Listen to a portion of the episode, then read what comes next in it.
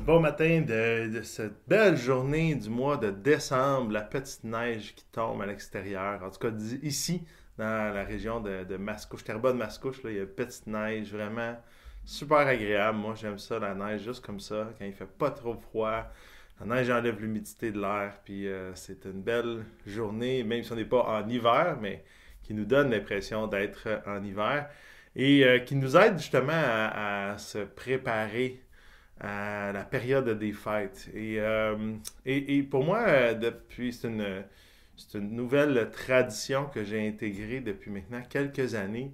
Euh, l'importance de non seulement vivre Noël, non seulement de me rendre au 25 décembre, puis la période des fêtes, puis le jour de l'an, mais, mais me préparer à cette période-là parce qu'elle est névralgique euh, dans l'année, elle est névralgique euh, dans mon rythme de vie, dans notre rythme de vie familial. C'est névralgique. Fait que vu que c'est névralgique, bien, je veux, euh, je veux bien me préparer pour bien vivre. Ça veut pas dire que ma préparation fait foi de tout, que absolument je vais bien vivre ce temps des fêtes-là, mais, mais il m'est arrivé des années justement où est-ce que j'étais juste pas bien préparé, pas bien.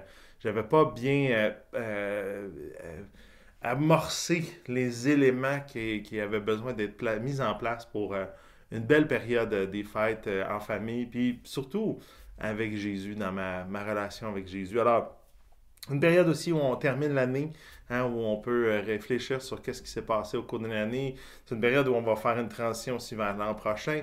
Alors, on peut déjà commencer à, à planifier, regarder ce qui est en avant de nous. Puis, euh, donc, c'est crucial. Cette préparation-là, maintenant, est devenue pour moi comme un crucial. Puis, je veux vous partager ça. Euh, puis, il y a plein d'outils qui existent pour faire euh, ce qu'on appelle l'avant. L'avant qui est l'AVENT. L'avant, c'est cette période-là, un peu comme le carême pour Pâques, cette période-là de préparation pour se rendre à un événement important. Maintenant, euh, je fais une courte parenthèse ce matin avant de te poser ma question du jour. Je suis tout à fait conscient qu'il y a des gens qui euh, appréhendent Noël pour plein de raisons, ou détestent même Noël, ou même se posent la question pourquoi est-ce qu'en tant que chrétien, on, mettrait autant d'emphase sur euh, une fête qui, qui on va se le dire à la base, est d'origine païenne? Pourquoi qu'on hein, a, dans le fond, qu'on a christianisé. Hein? C'est pas un peu. Euh, euh, c'est pas un peu du syncrétisme, ça. Hein? Syncrétisme, c'est l'idée d'intégrer des choses du monde avec les choses de Dieu. Est-ce que c'est c'est pas un peu. c'est pas, pas mauvais? Est-ce qu'on n'est pas en train de, de se laisser influencer par le monde? ma réponse à ça, c'est je crois pas du tout pour plusieurs raisons, mais entre autres parce que euh, Dieu avait placé des fêtes euh, dans l'Ancien Testament, puis euh, c'était des commandements même de fêter. Pour Dieu, Dieu, Dieu est un Dieu de joie, Dieu est un Dieu de célébration, Dieu est un Dieu qui ne fait pas fi de la tristesse, des pleurs et de la souffrance, mais c'est un Dieu qui, qui sait que nous, avons été créés pour se réjouir aussi.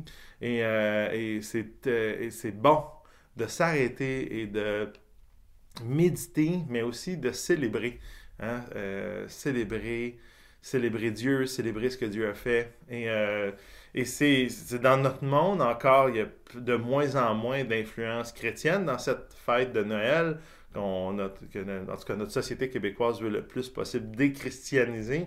Euh, ça reste quand même que traditionnellement, il y a, il y a quand même un élément, il y, a la, il y a une doctrine théologique tellement importante pour nous les croyants qui est l'incarnation. Et s'arrêter réfléchir et méditer sur l'incarnation, c'est euh, névralgique. Euh, euh, presque autant que de réfléchir sur la crucifixion et la résurrection à Pâques. Alors, pour moi, c'est très important de pouvoir prendre et, souligner et saisir cette occasion-là qu'on a encore aujourd'hui au Québec de se préparer, de fêter Noël.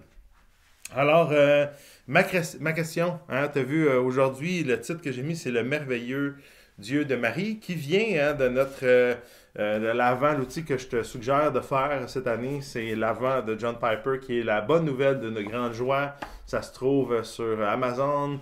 Tu dis, ah, mais là, je ne l'ai pas fait venir, je vais rater quelques journées. Il est disponible en format PDF sur Amazon, sur Publication Chrétienne. Alors, tu peux l'avoir aujourd'hui. Tu vas chercher, tu downloads dans ton ordinateur, tu le suis à travers ta tablette ou ton téléphone euh, parce que c'est un PDF. Et euh, c'est des petites, c'est très court, c'est une ou deux pages, un verset, donc c'est très court, mais c'est tellement euh, excellent, ça nous fait réfléchir. Hier, justement, il y a une belle, une belle introduction un peu sur ce que je viens de faire, sur l'avant, sur la préparation à Noël, tout ça. C'est très intéressant. Puis hier, ça nous parlait justement de quatre moyens de se préparer, parce que hier, on parlait justement de, Jean-Baptiste qui prépare euh, ce chemin-là hein, à recevoir Jésus. Bien, c'est un peu ça, et surtout l'avant, c'est un peu ça, c'est se préparer à recevoir Jésus. J'espère que tu as déjà reçu Jésus dans ton cœur. J'espère qu'il est déjà entré dans ta maison, dans ta vie. C'est mon souhait, mais si ce n'est pas le cas, ben, tu n'es pas obligé d'attendre Noël pour l'accueillir. Il est déjà venu. Mais quand on dit se préparer à le recevoir, c'est se préparer encore une fois à réfléchir sur sa venue, à réfléchir sur l'incarnation. Et euh, ça, prendre le temps de le méditer, c'est super. Euh, il donne euh, quatre, bonnes, bons moyens. Dans le jour 1. Euh, donc, jour 2, le merveilleux Dieu de Marie. Et ma question, la question du jour, c'est qu'est-ce qui t'émerveille de Noël? Et ici, qu'est-ce qui t'émerveille de Noël? Hein? Qu'est-ce que toi, tu trouves de merveilleux de Noël? Et ça peut être, autant, tu n'es pas obligé d'aller juste dans des réponses spirituelles, bien que j'espère, ou j'espère que spirituellement, il y a des choses qui t'émerveillent de Noël de façon théologique, mais c'est pas obligé d'être juste ça. Ça peut être un souvenir, euh, euh, quelque chose que tu aimes faire à Noël, ça, tu trouves ça merveilleux. Dieu aime qu'on s'émerveille aussi de sa création, de ce qu'il nous donne, alors, euh, mais aussi de lui-même. Alors, je te laisse répondre à cette question-là que je vais revenir avec toi plus tard. Qu'est-ce qui nous émerveille de Noël?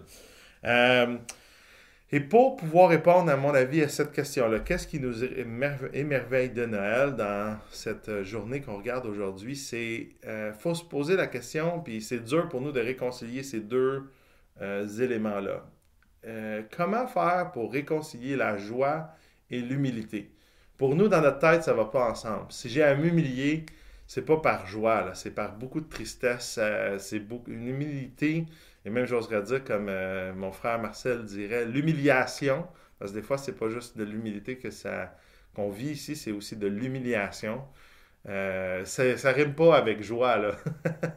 ça va pas ensemble. Joie et humilité, c'est pas. Euh, quand on est dans l'humilité, ben, c'est par tristesse qu'on est là. Et quand on est dans la joie, ben, c'est pas dans l'humilité qu'on se trouve. Souvent, on, met ces deux éléments-là en opposition.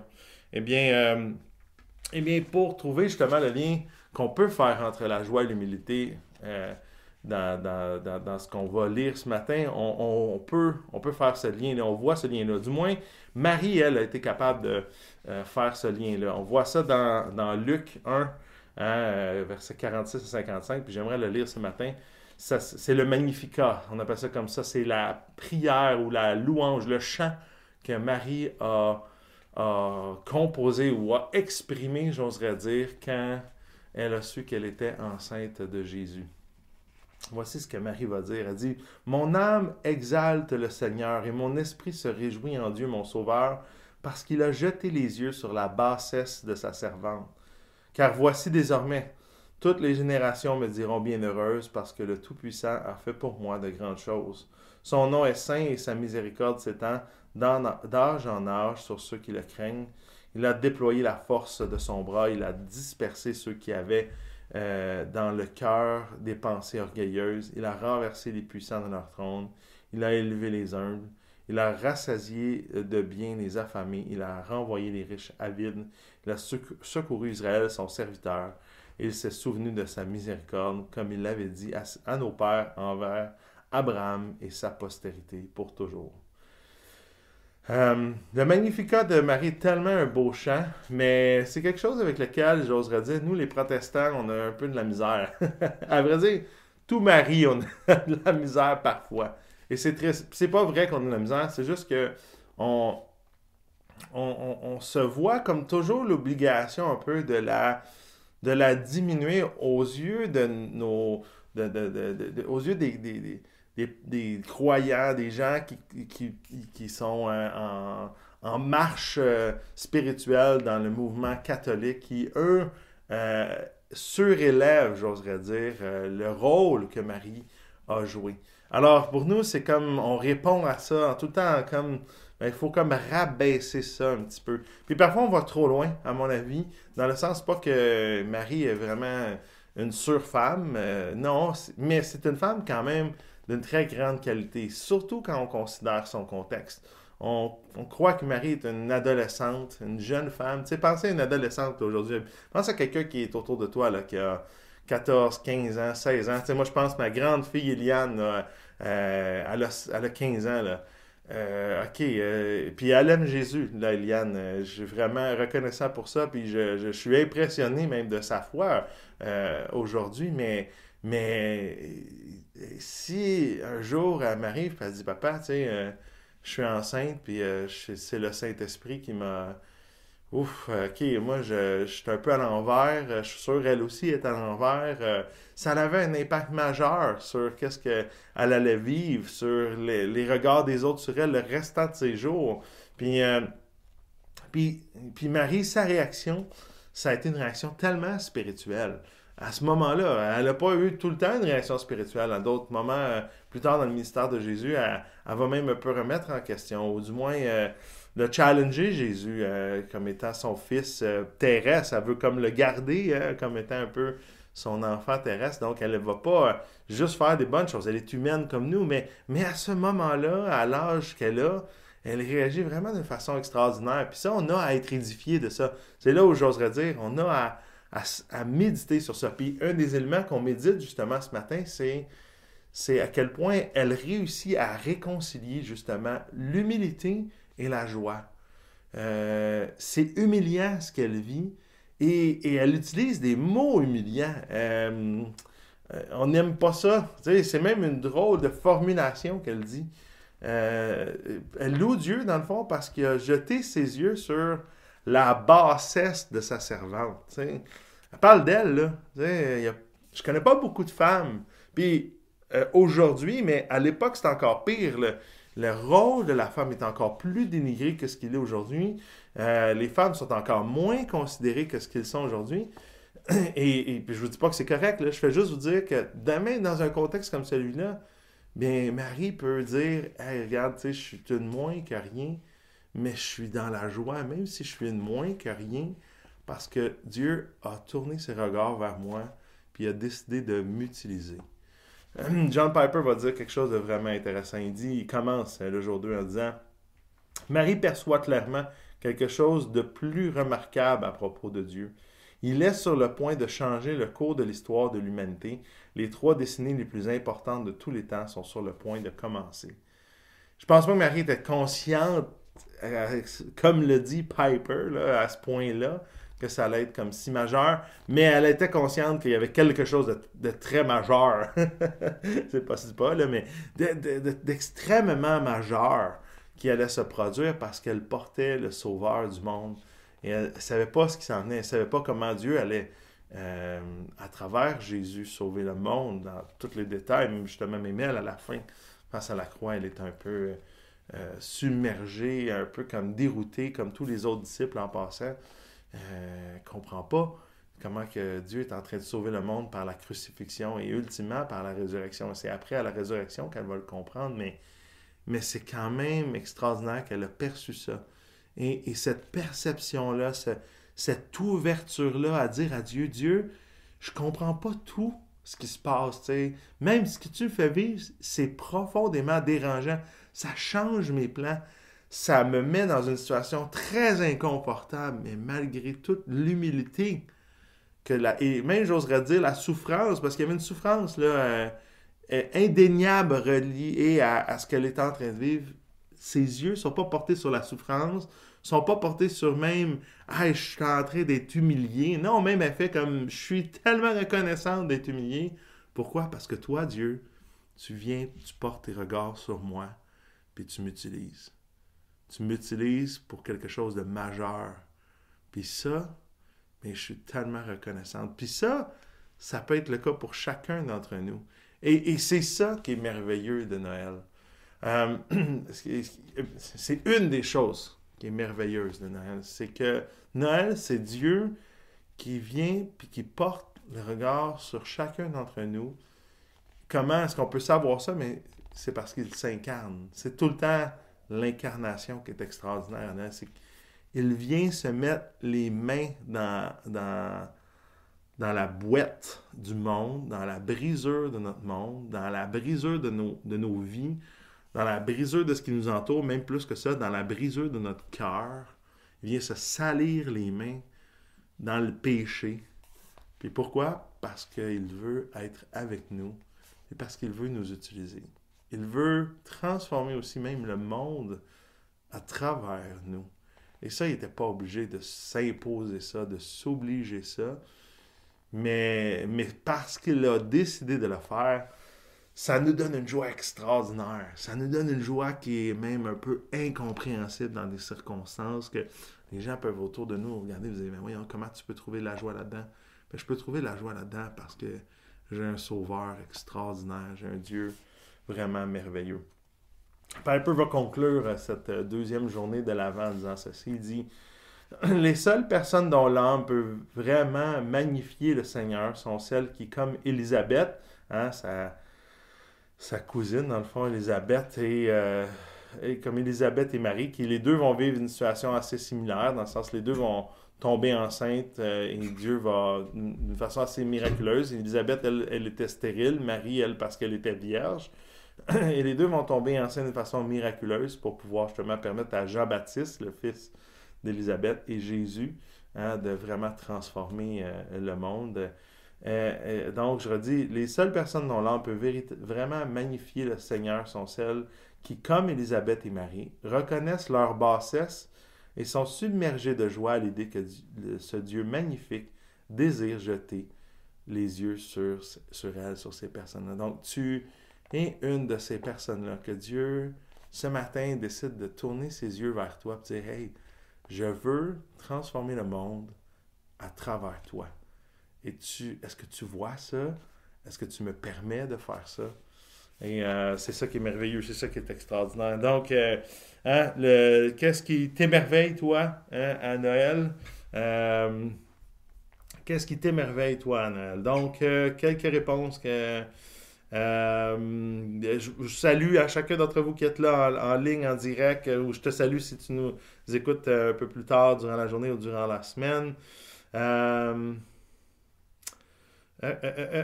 j'ai, Lise, tu nous dis la naissance de notre Sauveur. Amen. La naissance de notre Sauveur, c'est, c'est ce qu'il y a de merveilleux à Noël. j'ai pas d'autres réponses ce matin, je vais te donner la mienne. Une des choses qui m'émerveille à Noël, euh, certainement à ce qu'on a dit là. Puis il y a plein de choses qui nous émerveillent. C'est pour ça que c'est tellement bon de faire en avant parce qu'on pourrait en, en, parler plein. Mais une des choses, moi, qui m'émerveille c'est vraiment les lumières. Euh, quand j'étais petit, euh, la veille de Noël, on allait. j'étais, on allait chez ma tante toutes les, les, les, veilles de Noël. On allait habiter là, dans, son, dans le sous-sol.